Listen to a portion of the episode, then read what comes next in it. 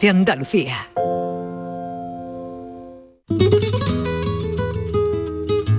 La tarde de Canal Sur Radio con Mariló Maldonado.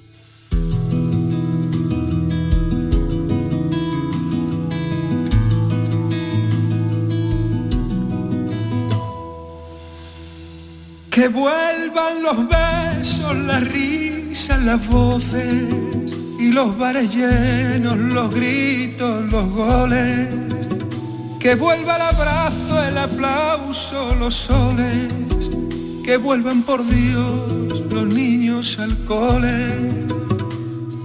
Que vuelvan los cines y las palomitas y los teatros llenos de buenos artistas. Que vuelva, que vuelva la música en vena, vuelva la alegría, se vaya la pena. Canta y no llore, que lo malo se va en un suspiro y amargarse no vale la pena, que la vida está llena de cosas pequeñas que le dan sentido. Canta y no llore, que lo malo se va en un suspiro y amargarse no vale la pena, que la vida está llena de cosas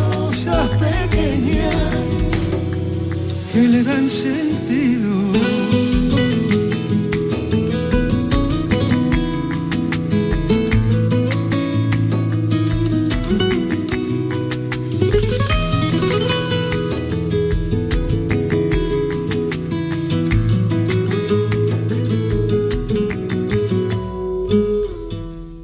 Que vuelva el calor la gente en la calle, los brindis al sol, los besos al aire.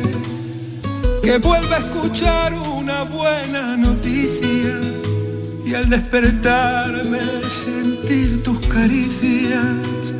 Que vuelva la prisa, el que hacer la rutina y arreglar el mundo en el bar de la esquina que vuelva, que vuelva música en vena, vuelva la alegría y se vaya la pena, que lo malo se va en un suspiro y amargarse no vale la pena, que la vida está llena de cosas pequeñas que le dan sentido. Los nuevos tiempos exigen nuevos planteamientos, está claro.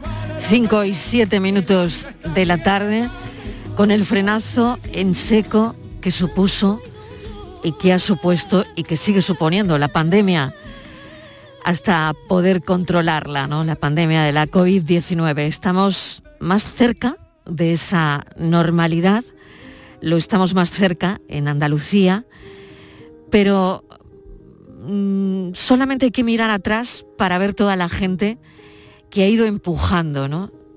En el buen sentido de la palabra. Por ejemplo, vamos a hablar con una doctora donde ha luchado denodadamente contra el riesgo de la COVID para sus pacientes definidos de, alto riesgo. Hoy queremos hablar de muchas cosas con ella. María Asunción Martínez Broca es médica, doctora, investigadora, profesora. Nació en La Coruña, pero desde el 83 vive en Andalucía. Es la directora del Plan Integral de Diabetes de Andalucía desde el año 2015.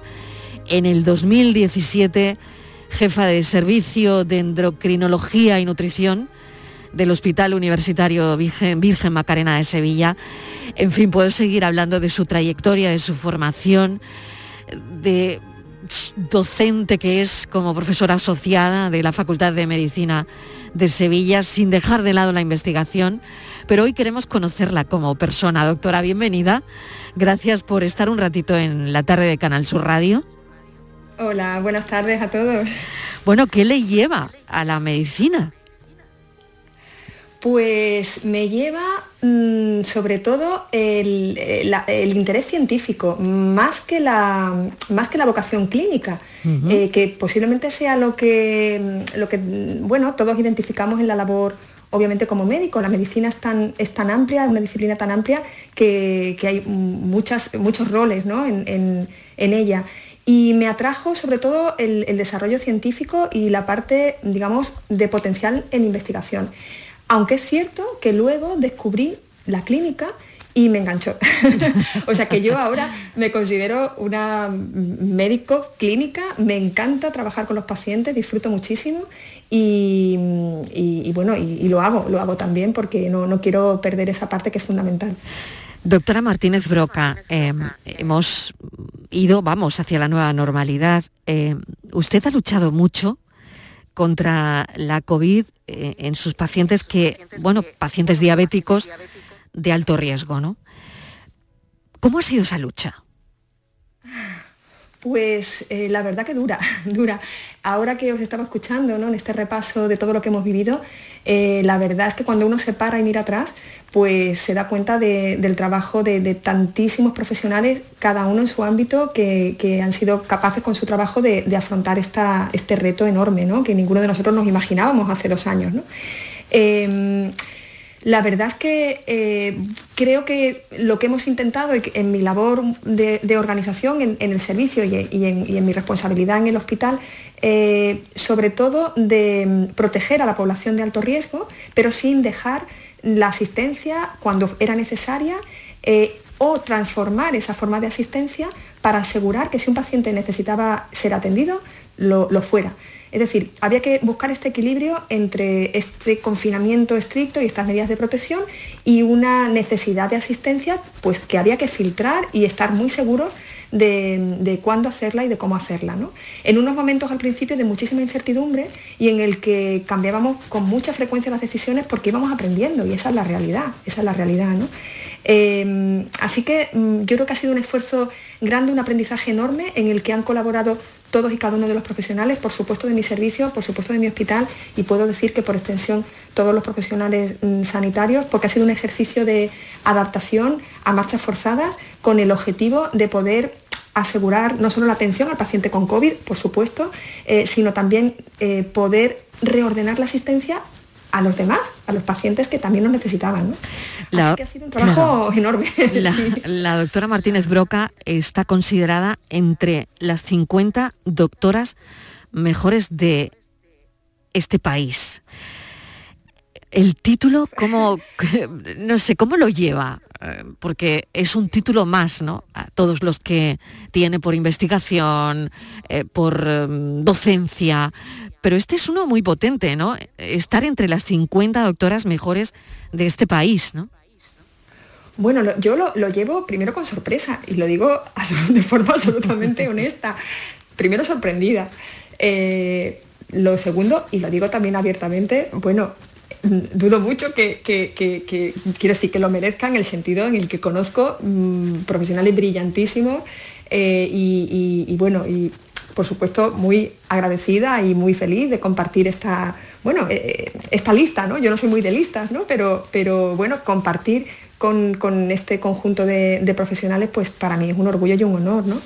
Eh, lo vivo pues, pues lo que hay que hacer y esto lo, también lo tengo muy claro es trabajar todos los días y, y, bueno y hombre claro que nos alegra y, sobre todo tengo que decir pues por la satisfacción de mi familia que se ha alegrado muchísimo creo que más que yo eh, por los mensajes es verdad esto es lo que más me, alegró por, los mensajes de cariño que he recibido que han sido muchos y también por los mensajes de mis pacientes que también he recibido muchos entonces para mí más que esa lista, que, que la agradezco enormemente, es lo que ha llevado ¿no? detrás, ¿no? el, palabra de, con mucho cariño de mucha gente que me han llegado mucho. ¿no? Así que, bueno, es un impulso para seguir trabajando porque, bueno, somos trabajadores natos y, seguimos todos los días porque no podemos parar. Doctora, ¿qué es para usted la vocación? Uy, qué pregunta. Eh, pues eh, mira, tengo que decir y lo, he un poquito apuntado al principio de la, entrevista. Mm, no creo mucho en la vocación, porque la vocación se va descubriendo, o por lo menos mi experiencia ha sido así, ¿no? Eh, empiezas con una idea de algo y luego vas descubriendo que te apasionan otras, ¿no? Y yo creo que eso, eso también es, bonito, ¿no? Porque en el camino, en tu desarrollo, pues vas descubriendo nuevas cosas, nuevas facetas que desconocías, nuevas vertientes de tu trabajo que a lo mejor pues no pensabas que, que fueran a gustarte tanto, ¿no? Entonces, para mí, em, la vocación yo creo que es el resultado de, profundizar mucho en el, tema, en, tu trabajo, de querer hacer las cosas muy bien. Y, es también para mí algo dinámico, va cambiando. Lo que me, apasionaba a lo mejor pues cuando empecé la carrera, o lo que yo creía que me atraía de, la disciplina de la medicina, pues lo comparo con lo que desarrollo ahora y es, bastante diferente, ¿no? Y me apasionan todas, ¿no? Todo lo que hacen en, consulta, ¿no? Por ejemplo, eh, cogen llamadas, bueno, ni que decir en pandemia, ¿no? De todo lo que se han ocupado y, encargado y lo siguen haciendo, ¿no? Coger llamadas, eh, escriben en el ordenador sobre los pacientes, gente que entra, gente que sale de la consulta, mm, yo no sé cómo habría que equilibrar de alguna manera todo esto que es avance tecnológico por un lado, por otro el humanismo, ¿no? El humanismo del, médico, que al final yo no sé si esta función multitarea que hacéis, em, al final puede verse eh, peligrar la atención al paciente. ¿Usted cómo lo ve? Mm, yo creo que la tecnología pues tiene que ser un, medio, nunca un fin, una herramienta para poder desarrollar tu trabajo. Eh, y, precisamente nuestro trabajo es ese, ¿no? Nuestro trabajo como médicos clínicos, ¿no? Esa vocación clínica de, nuestra profesión, pues eh, la finalidad es precisamente esta, ¿no? Aliviar eh, cuando no curar, cuando es posible, aliviar cuando no, cuando no puedes curar, acompañar siempre Em, y esto tiene una necesidad de un contacto directo y de una relación em, muy estrecha con el paciente que por supuesto no, no, puede ni debe perderse por el uso intermedio de la tecnología.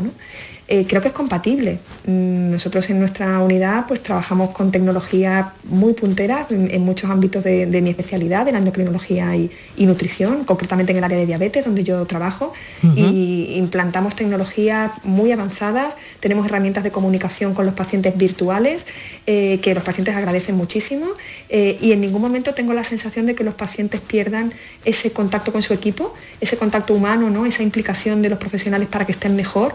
Mm, es decir, creo que es compatible y, debe ser así. Y la tecnología siempre es una herramienta de desarrollo, ¿no? una herramienta eh, para, seguir creciendo. Mm, la telemedicina no es más que una forma de medicina. Mm, es decir, es, es, hacer medicina, es decir, esta vocación y esta eh, implicación y esta relación con el paciente en la que ocasionalmente utilizamos otro medio de comunicación, pero en la base sigue estando esto. Mm, creo, que, creo que es perfectamente compatible. Mm. ¿Un robot haciendo de médico sería una tragedia para la medicina o todo lo contrario? ¿Qué cree, doctora? pues eh, probablemente fuera técnicamente eh, pues muy eficiente y muy mm. perfecto, pero eh, obviamente pues eh, esta faceta humana que es, eh, bueno, va unida al, acto médico, al, cuidado, ¿no? por supuesto esto, esto se perdería. Em, y luego es cierto que la medicina tiene este componente de arte, es decir, somos científicos, utilizamos la evidencia para la toma de decisiones, pero luego tiene un componente también em, en el que las decisiones pues eh, parten de una observación, de una relación, de un conocimiento del entorno del paciente, de lo que te transmite, mm, que es, creo que es difícil de, sustituir ¿no? por, una tecnología por, muy avanzada que fuera.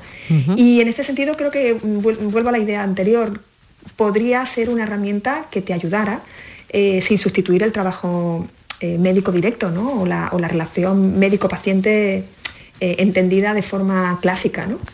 ¿Y cree que esa relación médico-paciente mejorará? ¿Cree que eh, debido a la pandemia, de alguna manera, nos hemos vuelto a distanciar algo ¿no? por, la telemedicina? Quizás este es el futuro, por otro lado, ¿no? Eh, al final, mm, probablemente vayamos hacia eso sin que tenga por qué mermar la relación médico-paciente, ¿no? Pero yo creo que no lo sé, pero me da la impresión, doctora, de que vamos hacia, hacia otras cosas, ¿no? Em, yo creo que la pandemia nos ha situado ya no solo en el ámbito sanitario, sino en, muchísima actividad profesional y también en la propia relación personal y social, en una situación de distanciamiento que a todos nos ha resultado eh, violenta. ¿no? Eh, es decir, eh, creo que este hábito de encontrarse con amigos y no poder acercarte, abrazarles o a, es, algo, mm, digamos, mm, ajeno a nosotros. Nosotros no nos comportamos así, no es nuestra cultura, no es nuestra forma de comunicarnos. Eh, tampoco, eh, digamos, mantener una relación virtual exclusiva por necesidad. Eh, es la situación de acto médico ideal, ¿no? Era el que se podía hacer en un momento determinado. Exacto, entonces, yo de verdad creo, en esto soy relativamente optimista, ¿verdad? creo que esto volverá a un punto, digamos, de equilibrio en el que seamos capaces de aprovechar todo lo que la comunicación virtual nos permite, eh, filtrar muy bien aquellos actos que se pueden y no se pueden hacer por telemedicina y retomar algo que necesitamos todos en todas las facetas, en la sanitaria, en la social, en la familiar, que es volver al acto, a la, relación física, ¿no? porque la necesitamos. ¿no? Mm. Eh, yo mm, no, vamos, no, no, espero que la pandemia lleve a un enfriamiento, por decirlo de alguna manera, de la, relación Mm, médico-paciente, eh, como consecuencia de haber implementado herramientas de telemedicina. Mm, creo que tenemos que ser suficientemente inteligentes como para aprovechar lo que hemos aprendido, incorporarlo a nuestra práctica asistencial y, cuidar mucho esta parte mm, que, piden los pacientes y que, es nuestra razón de ser, que, es estar al lado de los pacientes y, por supuesto sin perder esa, humanidad, que, que, es lo que define nuestra relación con los pacientes. Doctora, ¿a qué le tiene miedo? Eh, pues le tengo mucho miedo eh, a la enfermedad de mi familia. Eh, esto es lo que más miedo me, provoca, ni siquiera mm, de verdad a la, personal, ¿no? más allá del sufrimiento que puede provocar para los míos. ¿no? Mm, me da mucho miedo la enfermedad de mi, familia, sí, sí, sí. es algo que, te inquieta, ¿no? Supongo que desde ser madre se acentúa, ¿no? pero también por supuesto con, con, mi, madre, en este caso con mi madre. Mi padre por desgracia falleció y lo, vivimos con, mucha, con mucho dolor, ¿no? Entonces, sí, eh, esto es lo que más miedo me da. lo que peor llevaría incluso siendo médico, ¿no? O quizás cree que se lleva peor por ser médico. Se, lleva peor, se lleva peor. Eh, ser médico, ser un profesional sanitario, por supuesto no, no, no te vacuna de esta de este dolor, ¿no? Cuando ves, ves, el sufrimiento cercano, ¿no? Y la enfermedad. Y sí, se lleva peor porque inevitablemente tu cabeza va más rápido, ¿no? Y, lo que puede ser una noticia para una persona que, digamos, no, eh, no se adelanta tanto, buena o mala en un determinado momento, en tu cabeza se desencadena una serie de, eh, pues eso, de, de, futuro, ¿no? De adivinar qué es lo que va a pasar que genera muchísima angustia. Entonces creo que sí, creo que todos los sanitarios en general, ¿no? Pues mm, tenemos esa, mm, bueno, esa tendencia a adelantarnos a lo que puede pasar, eh, a ponernos en situaciones mm, que pueden ocurrir y que no son buenas. Y esa visión de lo que puede pasar en negativo, pues angustia mucho.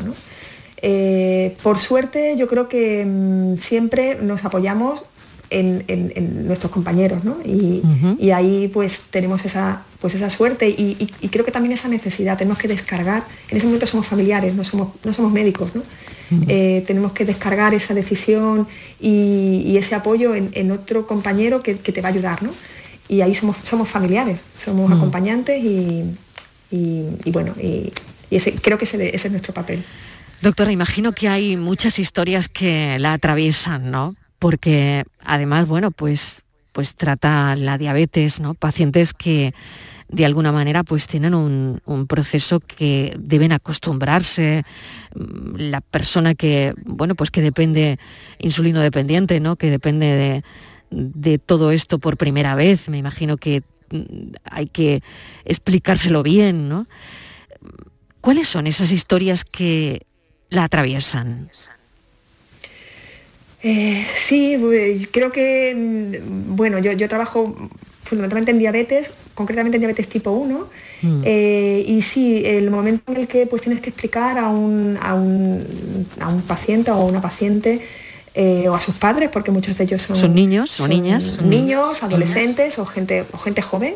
Eh, bueno, explicarle que de un día para otro puede ser una persona sana eh, y con, bueno, con sus proyectos y sus planes, pues a partir de este momento tienes una enfermedad crónica y que te va a acompañar toda la vida y que te, va a obligar a una serie de cuidados muy específicos y, a una serie de seguimiento a lo largo de tu vida, es bastante duro, es difícil. Mm, y, sí, pues yo creo que todos tenemos en la cabeza pues, reacciones de todo tipo, ¿no? Mm, bueno, por supuesto hemos acompañado muchas familias mm, con, mucho dolor ante esa situación, eh, pero creo que esa reacción es, entra dentro de lo, de lo razonable, de lo normal. Yo digo muchas veces, los pacientes pueden llorar, lloran cuando a veces tienes que dar esta noticia, ¿no? Em, y hay que acompañarles en ese momento. Me preocupa, me preocupa más incluso, y también tenemos casos, pues pacientes que realmente no reaccionan, no, creo que no han sido conscientes de lo que les acabas de decir y, hay que incidir eh, para que realmente asuman eh, esta condición de enfermedad crónica y puedan, podamos empezar a trabajar con ellos, porque nuestro camino es acompañarles y ayudarles y darle todas las herramientas de educación, de terapia, para que aún teniendo una enfermedad crónica, como yo siempre los digo, eh, puedas desarrollar tu vida como tú quieras y podrás hacer todo lo que tú quieras con estas herramientas que te vamos a dar. Y creo que este es un poco mm, el clic, ¿no? hay un momento de, claro, de, bueno, de, impacto para el paciente, para su familia, un momento también de duelo que tienen que pasar y que hay que respetar. Y luego es un vamos arriba y, esto mm, vamos a sacarlo y vamos a estar contigo, ¿no? Mm, así que sí, hay muchas historias, ¿no? muchas historias de este tipo. También se me viene mucho, mucho a la cabeza las personas mayores, ¿no? Me, mm. genera mucha, me, provoca mucha ternura, ¿no? Mm. Y, la enfermedad en la persona de edad, avanzada, con, limitada ¿no? para el autocuidado, eh, es impactante, sí, es impactante también. Claro que sí. Hemos aprendido, yo creo, muchas cosas, doctora, sobre nosotros mismos, ¿no? Eh, de lo vivido hasta ahora, ¿han descubierto cosas o usted ha descubierto algo que le gustaría mantener, que le gustaría que se quedase? ¿De mí misma? ¿De sí misma? Eh, pues eh, bueno, me ha. Yo creo que este momento, digamos, en el que todos en un momento determinado, pues dijimos pues hay que dar un paso al frente en esta situación de enfermedad y hay que arremangarse e ir a donde haga falta y esto ha sido ha sido común a, voy a decir a todos los compañeros que conozco hmm. pues la verdad que, es algo que me ha alegrado ¿no? tener esa capacidad de, de, dar ese paso al frente ¿no? esa capacidad también de aprender de aprender una enfermedad nueva de mm, hacer este ejercicio también de humildad ¿no? de decir pues voy a una planta mm, a que me enseñen a manejar eh, eh, una patología que desconocíamos, que, hace tres meses no existía, ¿no? Y tengo que ponerme a aprender eh, como si fuera una residente de primer año, ¿no? Entonces, mm. Mm. este ejercicio de, humildad creo que es bueno. Y, la verdad es que, sí, he aprendido que tenemos y seguimos teniendo esa capacidad para aprender, para reinventarnos y para afrontar retos como este. Hoy queríamos conocer un poquito más de cerca a la doctora Martínez Broca, Marieta, como le llaman sus amigos y sus compañeros, considerada entre los 50 doctores mejores de este país. Mm, si me permite, doctora, voy a incluir en esta conversación al hombre de la salud en esta casa, que es mi compañero Enrique Jesús Moreno. Enrique, adelante, ¿qué tal? Hola, muy buenas tardes, doctora. Encantado de saludarla. ¿Qué? Igualmente. Nos escuchamos hace poco tiempo y justo unas horas después, ¿verdad? De la última vez que nos encontramos, eh, pues bueno, tuvimos la satisfacción de saber y conocer que eh, pues esta paisana estaba en ese ranking tan, tan importante por su dedicación, su entrega, eh, su afán científico, que luego tiene, si, me lo permites, Mariló, algo muy singular, ¿no? Y es que tiene una capacidad investigadora muy importante y de divulgación también, pero al mismo tiempo no descuida en absoluto, pero en absoluto, exactamente, su, lado asistencial, ¿no? Y esto es muy gran importante. Combinación, ¿no? Sí, lo es, así lo creo. Pues yo, os lo agradezco que lo veáis así. Eh, tengo que decir que lo hago por puro egoísmo. lo hago porque me encanta. Eh, y, siempre lo digo, digo, es que yo no quiero, quiero tener los pies en el suelo y esto me, ancla al suelo, ¿no? Esto como te, pone de verdad en la realidad y, te hace ser muy práctica también y muy posibilista en, las, propuestas que luego haces, ¿no? Pues doctora, la volveremos a escuchar en el programa de Enrique seguro, cuando trate la diabetes o algún asunto que tenga que ver con su especialidad. Y le agradecemos enormemente que nos haya atendido porque efectivamente queríamos conocer un poco más, un poco más de cerca a una doctora que está entre las 50 doctoras mejores de este país y trabaja en el Macarena de Sevilla, eh, en la sanidad pública y bueno, esto es de agradecer. Así que doctora, gracias. Gracias, gracias a vosotros. Un saludo. como siempre digo, por ponernos, darnos este altavoz para, para poder compartir todo esto. Gracias a todos. Gracias, estamos más cerca, Enrique, de, la normalidad. Mm, ya fíjate, parece que nos queda un poquito menos si la cosa no, se complica, ¿no? Ahora lo que deberíamos analizar es qué es mm. la normalidad, ¿no? Deberíamos eso es, eso es, ¿No te parece? Mira qué difícil. Vamos a ver, ¿qué es la normalidad? ¿Qué es la normalidad? Y proyecciones de futuro de la normalidad, ¿no? Una mesa de reflexión, de debate, no sé. Pero en fin, ahora mismo lo que estamos es locos por salir a la calle, por mm, eh, patear nuestra ciudad caña en una barra de un bar, que al final todavía no se puede, ¿no? Pero en fin, que estaría bien, estaría bien reflexionar mm. ahora un poquito, ¿no te parece? Cualquier día montamos un programa, aunque seamos tú y yo. Sí, totalmente, totalmente. Bueno, Enrique, ¿qué tenemos hoy? A pues ver, lánzanos a partir de las 6 de la tarde. Pues mira, vamos a entrar en terreno de la endocrinología, por cierto, también, porque vamos a hablar de, eh, de la de la hipercolesterolemia familiar, del colesterol alto que en algunas ocasiones, en un 50%, tiene que ver con antecedentes familiares. Bien, pues sabes que hay, precisamente además, em, casualmente, vamos a centrarnos en el Macarena, porque allí el servicio de bioquímica y de los análisis, eh, para que nuestros oyentes nos entiendan, del Macarena, está promoviendo la detección precoz de la hipercolesterolemia familiar. Es un equipo muy complejo que trabaja coordinado con una estrategia innovadora para identificar a pacientes en atención primaria directamente ya y un modelo que ya eh, se está exportando después de su buen uso a un conjunto de hospitales españoles, a 40 en total, ¿no? Eh, la hipercolesterolemia, que sabes que es un problema eh, pues, muy grave, eh, que puede tener consecuencias eh, fatídicas y que conviene mantener a raya. Siempre, siempre, siempre. Ya tenemos algunas preguntas que como vamos promocionando el contenido del programa desde primera hora de la mañana, Mariló, pues ya nos han llegado al WhatsApp algunas cuestiones de interés. Eh, por ejemplo, te comento una, una que dice, a ver, si yo como mm, si yo como bien, como de libro, me dicen literalmente, ¿por qué no me sube el colesterol bueno?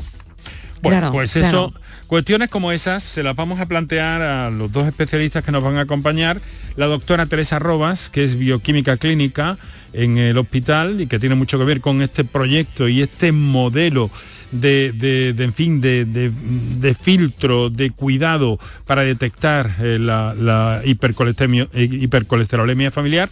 En algún momento tenía que equivocarme con la palabra. hasta ahora no me había equivocado, creo que lo he pues dicho tres veces, pero a la cuarta he caído. Bueno, pues al final es muy importante también, ¿sabes por qué? Porque claro, cuando hay problemas de este tipo iba a haber sí o sí, mm. independientemente de lo que hagas o del tipo de vida que lleves, una hipercolesterolemia, pues cuanto antes se sepa, mejor. Claro, porque así se puede tratar mucho antes. Y entonces por eso es tan importante, consideramos tan importante este proyecto. Por otra parte, el doctor Cristóbal Morales, que nos acompaña habitualmente con temas de diabetes, en su eh, especialidad de la endocrinología, pues también está en este proyecto y nos acompañará esta tarde con todas las preguntas de los oyentes sobre el colesterol, que no sé si te parece a ti, pero habíamos dejado así un poco atrás, ¿no? Mm, con esto de mm. la pandemia, como que no echábamos muchas cuentas. Me parece, me parece que, ¿Eh? claro, habría que preguntar también. Ojo, que tenemos el colesterol, ¿eh? Claro, y habría que preguntar también, Enrique, ¿cuándo es la última vez que te hiciste una analítica de colesterol? Eso es. Porque igual es verdad pues que lo, planteo también. Que lo hemos dejado un poquito de lado, un poquito de lado, como bien dices, ¿no? Retomo esa idea y la planteamos en el programa. Venga, hoy va a ser el día. Colesterol bueno y malo, que van, a distinguir probablemente entre uno y otro. Hay, más colesteroles, pero bueno, lo vamos hay más, a dejar ¿no? claro. Enrique, mil gracias. Me apunto a, las seis para escuchar el programa atentamente. Gracias. Un beso. Un saludo.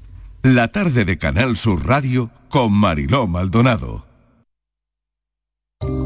Sevilla es Canal Sur Radio.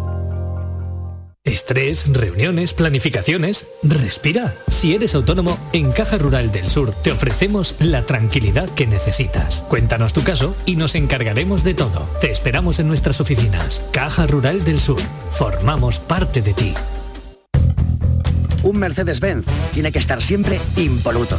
Por eso, y para que puedas reparar cualquier golpe, por pequeño que sea, te ayudamos con hasta 150 euros de descuento sobre la franquicia de tu seguro. Y para que no te quedes sin coche en ningún momento, tendrás a tu disposición un vehículo de sustitución durante ese día totalmente gratis. Concesur y Fervial, tus concesionarios Mercedes-Benz en Sevilla. La mañana de Andalucía, las noticias de Sevilla. Toda la información que necesitas, con el avance de la actualidad de la jornada y la información de servicio público, la tienes en tu radio. Canal Sur Radio. La radio de Andalucía en Sevilla.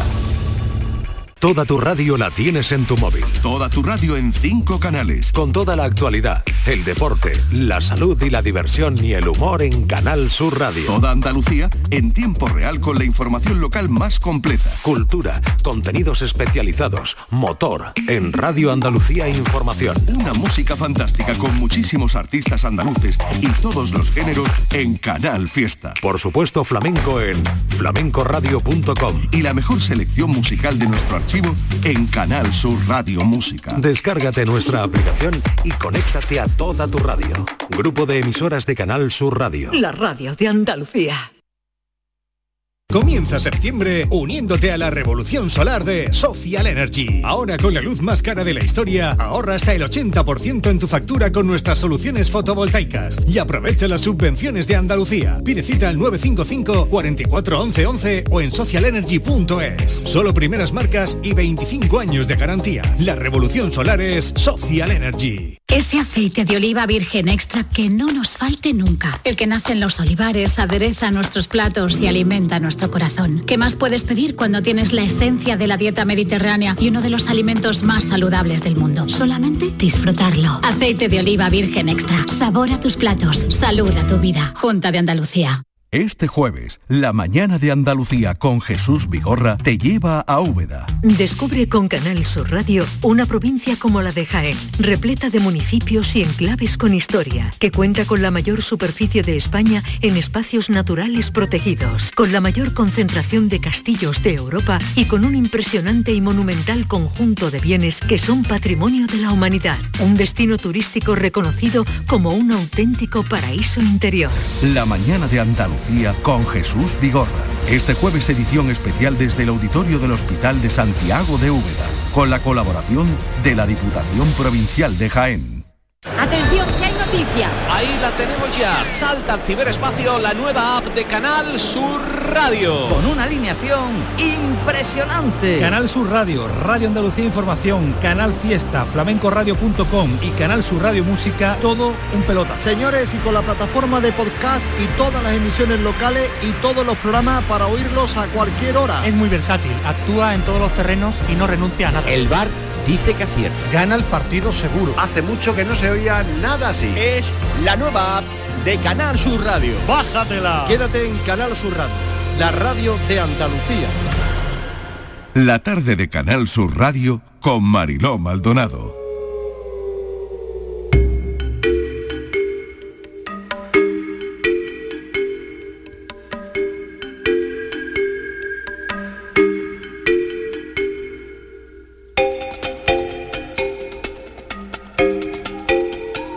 Momento del miércoles, eh, a esta hora, ya saben los oyentes, la tarde en tu búsqueda con mis compañeros Patricia Torres. Patricia, bienvenida. Buenas tardes, Mariló, ¿qué tal? Y Luis Algoró. Luis, ¿qué tal? Bienvenido. Buenas tardes, Mariló, Patricia. Bueno, volvemos con el caso de la búsqueda del niño de Morón en un vertedero de Madrid. Ya saben que los investigadores siguen haciendo batidas porque dan credibilidad a la versión de la madre, que sigue ingresada, en la que, bueno, se asegura que el pequeño podría estar muerto. En fin, yo esto es algo que verdaderamente mm, llevamos ya varias semanas dándole vueltas, Patricia, y no sé la investigación, cómo sigue, cómo está la familia por otro lado, porque mm. sabemos eh, que el pequeño tiene una hermana también, en fin, mm, ¿cómo está la situación? Pues vamos a, comentar las últimas novedades, Mariló, porque en el, vertedero, en el vertedero de Madrid, al sureste de la capital, se está buscando a Antonio David, el niño de Morón de la Frontera, desaparecido ya hace 17 días. Los investigadores le están dando más credibilidad a la versión de la madre que en todas sus declaraciones ha insistido en que el menor está muerto. Desde el municipio sevillano de Morón, los vecinos y amigos de la familia siguen con mucha inquietud la investigación y guardan silencio por respeto a los familiares y obviamente al secreto de sumario. Los vecinos hablan solo de la entrega de la madre de Macarena a la hora de cuidar a Antonio David, algo que insiste también la hermana del menor, que repite que su madre no le ha podido hacer nada malo al pequeño y está pidiendo ir al hospital de Segovia para hablar con ella. La madre continúa ingresada en la unidad psiquiátrica. Vamos a escuchar las palabras de Miriam, hermana de Antonio David, a Canal Sur. Como hija que soy suya, quiero saber y, sé que ella no la ha hecho nada. Ojalá pudiéramos hablar con ella, aunque fuera yo. Ojalá pudiera saber algo más. Quiero que sepa que mi madre no es capaz de hacerle nada a mi hermano y que mi madre eh, ha sido una luchadora toda su vida por sus tres hijos y ha dado la vida siempre por los tres. Yo la verdad es que estoy ya desesperada, ya amo angustiar aunque todas las hipótesis siguen abiertas, ahora la policía está centrada en la opción de que el niño efectivamente habría fallecido. Sin embargo, eh, Macarena habría dado, Mariló, una quinta versión, que lo había tirado por un barranco con la silla de ruedas. Sin embargo, fuentes policiales explican que después de tantos días ingresada y sometida a un fuerte tratamiento, la mujer sigue todavía con esas facultades mentales muy alteradas. Es muy complicado saber en qué está diciendo la verdad, pero está totalmente descartado que Antonio David esté en manos de una tercera persona, que es la versión que defiende tanto el padre como la hermana de Antonio David. Los últimos eh, datos que hemos conocido de la investigación es que hay más cámaras de seguridad de tráfico que grabaron el coche de la madre en el recorrido que ésta hizo. Recordemos ese recorrido, Talavera de la Reina, Madrid y Segovia. La policía eh, se ha desplazado de nuevo a la localidad sevillana de Morón de la Frontera para buscar nuevas pistas, pero la búsqueda del pequeño se está centrando sobre todo entre Talavera de la Reina, que es el último sitio donde fue visto, no se sabe si con vida o no, y Segovia, que es donde la policía detuvo a la madre Mariló. Claro, un auténtico triángulo ahora mismo, hmm. Talavera, Segovia y Morón de la Frontera en Sevilla, ¿no? Em, al final, eh, bueno, pues la policía judicial y la policía científica están trabajando con esa hipótesis, ¿no? Sí. La hipótesis principal sería la que contó la madre, la, primera versión de la madre, ¿no? Exactamente. Creo que esa es la hipótesis con la que están trabajando, ¿no, Patricia? Exactamente, la primera hipótesis, ella dio cuatro versiones eh, y hace unos días la quinta versión. La primera versión es que eh, mató al niño y lo tiró en un contenedor. La segunda versión, que lo mató, lo descuartizó y lo tiró en el contenedor de Arroyo Molinos. Eh, la tercera es que murió en ese trayecto, en ese viaje, dirección hacia Madrid.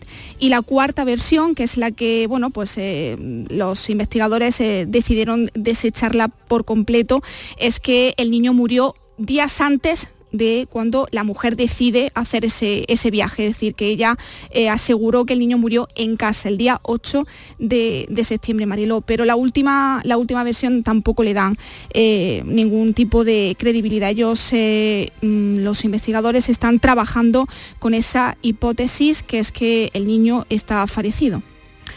Luis, yo no sé si quieres eh, añadir alguna cosa más en toda esta investigación que está llevando a cabo la policía científica ahora mismo y la policía judicial, está mm. claro, eh, en ese triángulo Talavera, Segovia, Morón de la Frontera. La verdad que, como estáis comentando, ¿no? es algo arduamente complicado, ¿no? Que, debemos dejar en manos de la investigación, pero es verdad que en otros casos, cuando a lo mejor eh, los testimonios de algunos familiares ¿no? Eh, pueden ayudar a entender mejor eh, lo que ha podido ocurrir en este caso, es complicado, ¿no? Cuando hay una enfermedad por medio mental, cuando hay una serie de, problemas que hay que tener también en cuenta y que bueno, que claro, el, testimonio que puede dar una hija, ¿no? En este caso, pues bueno, pues se reflejo también del cariño a su familiar y de lo que ha vivido en su día a día, ¿no? Lo complicado es pensar qué ha ocurrido en este momento, en este caso concreto, ¿no? Como hablábamos la semana pasada, ya no es solo eh, la investigación policial, sino también el trabajo de los psiquiatras, que es súper importante, mm. con el respeto que además debe darse a todos los enfermos eh, mentales en este caso. Pero por supuesto ese trabajo va a ser muy importante porque es lo que va a definir o a diferenciar si ha sido fruto ¿no? de un brote psicótico, de un momento puntual, o si finalmente pues su hija tiene razón y se está dando otra eh, al final es otro eh, el cauce que sigue la investigación. Así que nada más que quedar pendiente y esperemos que pronto se dé una solución, porque la angustia para la familia debe ser horrible después de tanto tiempo, claro que claro sí. Que Días. Pues estaremos muy pendientes de lo que vaya indicando la, investigación y, y, a ver cómo, cómo acaba este caso. En Málaga, Luis, sabemos que hay dos alertas activas por desapariciones que buscan a un hombre, por un lado, desaparecido en Arroyo de la Miel, en Benalmádena, y a una menor de 14 años desaparecida en Málaga desde agosto. Así es, comencemos si os parece eh, por el último de los casos que hablabas, es eh, Wang Yu Chen, que se le perdió la pista en Málaga, como bien decías, el pasado 3 de agosto.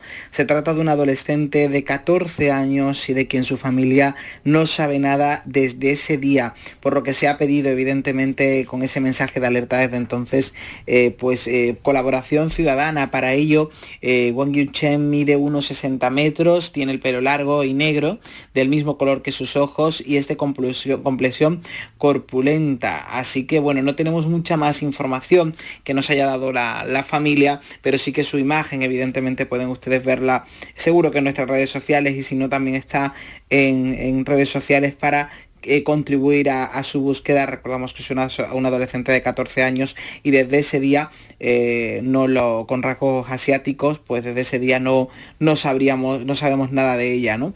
Y este último caso que nos llega hace tan solo unos días y es la desaparición de Salvador Luque Pino, un hombre de 65 años, eh, bueno, que se perdió la pista en el arroyo de la Miel, núcleo de población ubicada en Benalmádena, término municipal de Málaga, y desaparece, hemos podido hablar con una de sus sobrinas que nos contaba que desaparece la madrugada del jueves al viernes, lo último que vio su esposa es que él se levantó para ir al baño a medianoche le dio un beso y se acostó en otra habitación como era habitual desde que él eh, sufría cáncer, padecía, perdón, mejor dicho, cáncer. Eh, cuando se levantó a las 7 de la mañana su esposa y se dispuso a coger a su perra para darle un paseo como es habitual y después preparó el desayuno, al ir a su habitación ya él no se encontraba. Fue mirando por toda la casa y se fijó en la mesita de noche donde él había dejado una nota en la que le decía todo lo que la quería, indicándole incluso dónde quería que lo enterraran y le dejó una, bueno, su alianza. Algo que parece, nos hace pensar que ha sido una desaparición voluntaria, pero se encontraba aún en revisión por su cáncer linfático. Eh, aparte de la enfermedad tenía atención debido a, y medicación debido a una depresión desde hace ya unos años y nadie más le vio salir de casa. Él no ha hecho uso ni de su tarjeta ni llevaba dinero importante. Su mujer indica también que no había dinero en su cartera y que él no cogió por, por tanto nada. Y se han hecho batidas por parte de la familia en toda la zona del centro de Arroyo de la Miel, e incluso también las sierras y en otras zonas de Málaga. Recordar que el día de su desaparición llevaba un pantalón de chándal azul y una camiseta o polo de color rojo y unas zapatillas deportivas. Así, sea cual sea la causa, pues ayudemos a esta familia a encontrar cuanto antes a Salvador Luque Pino, 65 años, desaparecido en Arroyo de la Miel, Benalmádena, Málaga, pues este Estas son las dos alertas activas ahora mismo por desapariciones en, en Málaga, lo estaba contando Luis pero hoy abordamos el caso de María José Arcos Camaño. Tenía 35 años cuando desaparece el 15 de agosto del 96 en A Coruña sin dejar rastro. Patricia, vamos a volver a este, a este caso. Sí, se han cumplido 25 años de la desaparición de la gallega María José Arcos. Lo único que se encontró fue su coche aparcado en las inmediaciones del faro de Corruedo en A Coruña. En su interior estaba su documentación, el dinero, la cajetilla de cigarros y el bolso de María José, pero ni rastro de la joven. Tenía planeado pasar el puente festivo y el fin de semana, los últimos cuatro días de sus vacaciones, disfrutando del barco que acababa de comprar su pareja Ramiro Villaverde. Trece años más tarde, la justicia ordenó la detención de este hombre en calidad de sospechoso por la desaparición de María José. Entró en un centro penitenciario en Teseiro. Estuvo un mes del que salió por falta de pruebas, según explicó la Audiencia Provincial Coruñesa. El caso se encuentra archivado provisionalmente desde el año 2012. Rosa, hermana de María José, pide justicia, ya que no puede descansar mientras no sepa qué le pasó ese día a su hermana. A día de hoy, el paradero de María José sigue siendo un misterio. 25 años han pasado y eso lo recuerda su hermana en una carta que ha dedicado a su memoria. Rosa, bienvenida, gracias por atender la llamada de la tarde. Hola, buenas tardes. Bueno, Rosa, ¿cómo estáis? ¿Cómo está la familia? ¿Qué sabéis? ¿Hay algo, algún hilo de donde tirar? Eh, bueno, pues la verdad es que mm, a lo largo de estos 25 años hemos tratado de tirar de todos los hilos que hemos podido. Eh, desafortunadamente, pues no, no hemos llegado a, a, conocer el panadero de María José, no hemos llegado a recuperar a nuestra hermana y la familia pues eh, se encuentra mal porque mmm, vivir 25 años con la incertidumbre, con la incerteza, con la inseguridad, con el dolor, con la ausencia, pues no es eh, ni mucho menos algo fácil. Eh, pero nosotros siempre decimos que, que, rendirnos no es una opción, que queremos recuperar a María José como sea, pero queremos recuperarla y mientras tengamos fuerzas, pues ahí estaremos luchando como podamos. ¿Cómo recuerda esa, esa despedida el, el, último día, donde ella le encarga, además, si, si no me equivoco, al preparar la historia, bueno, ella antes de irse le deja encargado unos presupuestos de unos ordenadores porque eh, además ella tenía un puesto relevante relacionado con el mundo agrario, ¿no? Bueno, pues el día 14, que fue el último día que yo estuve con ella, eh, estaba con nosotros en la playa, estuvimos hablando pues eso de los planes que tenía, nos dijo que se iba a ir con su pareja, que se había comprado un barco, que iba a pasar cuatro días con él, que, que esperaba disfrutar de sus últimos días de vacaciones y el lunes eh, se reincorporaba al trabajo ella y yo también, entonces me dejó encargados el que revisara unos presupuestos para comprar un material para, para la oficina, para poder trabajar y, y bueno, ese día se vino para Santiago, se fue a la peluquería a ponerse guapa, se cortó el pelo, eh, hizo compras de ropa que me había enseñado pues eh, para pasar ese fin de semana. Ella era una persona así muy, muy coqueta y, entonces pues se había comprado un traje, un bikini nuevo, un bañador y estuvimos viendo esas cosas. Y el día 15 por la mañana, cuando salió de casa, pues a mi madre le dijo, bueno, María José, ¿qué, qué, qué hacemos? Y mamá, ya te dije, eh, no vuelvo hasta el domingo, estate tranquila. Y bueno, pues eh, mi madre fue la última persona que habló con ella y desde que salió de casa en su coche, con el destino que nos dijo que era pasar unos días con su pareja, pues no hemos vuelto a saber de ella. Patricia, no sé si queréis sí. eh, añadir eh, algo más. Sí, mm. adelante. Buenas tardes, Rosa. Eh, se barajaron Hola. varias líneas de investigación, un posible accidente en el mar, a pesar de lo tranquilo que estaba ese día, o incluso se habló de suicidio, pero todas ellas fueron rechazadas por la familia. ¿Por qué no cuestionaron en un inicio esa versión contradictoria, cambiante, del que se supone era el compañero sentimental de María José? Bueno, eh, yo creo que porque todavía hoy las, los relatos de las mujeres, pues desgraciadamente se ponen en cuestión. Estamos hablando de hace 25 años. Mi hermana, pues, era una persona muy independiente, muy, muy extrovertida, y la persona con la que mantenía una relación, pues, a juicio de quien en aquel momento tenía que hacer la investigación, pues era una persona que probablemente mi hermana no merecía. Entonces, eh, el relato permanentemente es que ella se había ido porque la había dejado, porque le había cancelado los planes, que era una cuestión de despecho, de, mm. de, de incluso de de no sé, de, amargura, de decir, bueno, es que como me ha dejado, y entonces se barajó lo del accidente en el mar. Eh, se comprobó el mar en esos días estaba como un plato, cosa poco habitual en Galicia, pero así fue, fue un fin de semana muy tranquilo, se revisó hasta en cuatro ocasiones por el grupo de submarinistas de la Guardia Civil toda la zona, se peinó con lanchas, se miró con helicóptero y a partir de ahí, pues la siguiente versión es que ella se había suicidado, pero tampoco había ni un motivo ni una situación en la que se pudiera ver que eso había sido el destino de María José. Entonces, en esos primeros momentos, que es cuando realmente puedes hacer, armar una buena tesis de investigación, pues la verdad es que lo único que se hizo fue poner en duda el relato de María José, de su familia, de sus amigas, de las personas que, que sabíamos que era lo que iba a hacer y darle mm, em, credibilidad o más credibilidad al relato de, esta pareja, de Ramiro, que en todo momento ni colaboró, contó hoy una cosa, mañana la otra, cambió su versión. Y aunque fue un relato plagado de contradicciones, errático, incongruente, inconsistente y, y falto de muchísimos detalles, pues la verdad es que eso es lo que pasó. Y, hasta tal punto fue desastrosa la investigación que en algún libro escrito por personas que hoy se dedican a, esto y que han tenido altos cargos en las unidades de investigación de las personas desaparecidas, pues es puesto como ejemplo de una mala investigación y de cómo se monta una mala investigación que luego da al traste con cualquier posible resolución del caso. Tremendo. Mm. Hoy lo estamos contando Rosa, le agradezco enormemente que nos haya relatado esta historia, que ya lo habrá hecho una y mil veces, pero quizás es importante, se han cumplido esos 25 años y hay que mantener desde luego viva esa idea que, tiene la familia y sobre todo encontrar una respuesta, ¿no? ¿Qué pasó con María José? Rosa, mil gracias, un saludo y aquí tiene su casa. Pues muchísimas gracias por darme este pequeño espacio. Gracias, un saludo. Gracias, Patricia Torres. Gracias a ti, Marilo. Un beso. Gracias, Luis Algoró. Hasta la semana que viene. Muchas gracias. Buenas tardes.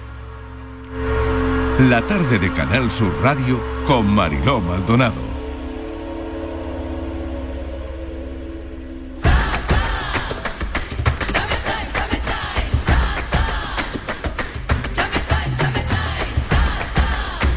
Las vacaciones son tu alegría y no hay alegría pequeña.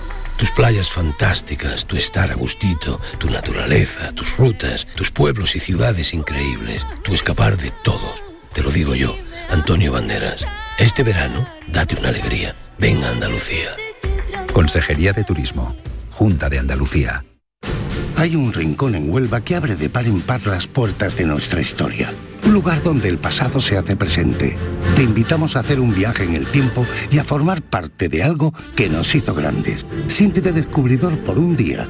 Ven al Muelle de las Carabelas, en La Rábida, Diputación de Huelva. Tienes que vivirlo.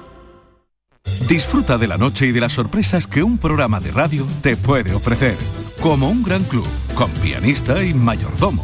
Y con grandes invitados música en directo y mucha complicidad. La noche de Canal Sur Radio con Rafa Cremades, de lunes a jueves pasada la medianoche. Quédate en Canal Sur Radio, la radio de Andalucía.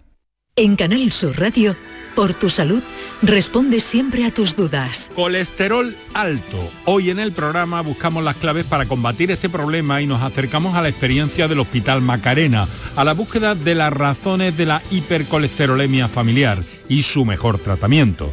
Colesterol, los mejores especialistas atienden tus dudas y preguntas en directo. Envíanos tus consultas desde ya en una nota de voz al 616 135 135 por tu salud. Desde las 6 de la tarde con Enrique Jesús Moreno. Súmate a Canal Sur Radio, la radio de Andalucía.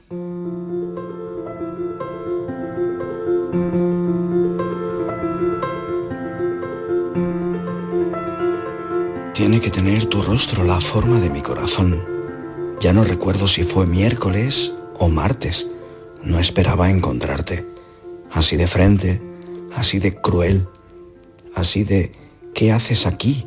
bateaban tus labios al cortar el aire, la barrera del sonido. Tiene que tener tu alma la forma de mi corazón. A 14 de febrero de los martes y 13, donde ya no se sienta la brisa, así de gélida, así de agria, así de bergamota, ondeaba la bandera que llevara a tu sonrisa. Tienen que tener tus ganas el aspecto de mi corazón, a un fin de verano, al eco de dos alas que vuelan a lo lejos, perdiéndote para encontrarme. Tiene mi corazón el semblante de tu cara, de esa última vez que el destino nos cruzara. Todo en la vida acaba y siempre habrá flores para quien lleve un jardín en el alma.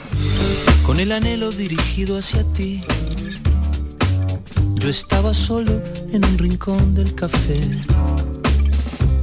Cuando de pronto oí unas alas batir, como si un peso comenzara a ceder. Se va, se va, Quien tiene magia no necesita trucos. Daniel Ortiz en Trabasaguas, nuestro pensador de hoy, guionista, productor y director de cine. Fin, pensamientos que estarán en un libro, Mi vida contigo, que se publicará en diciembre, pero que hoy los oyentes han podido disfrutar aquí antes que nadie. Si este programa te gusta, aumenta la dosis y escúchanos mañana a las 3. Te contamos la vida. Quédate en Canal Sur. Adiós.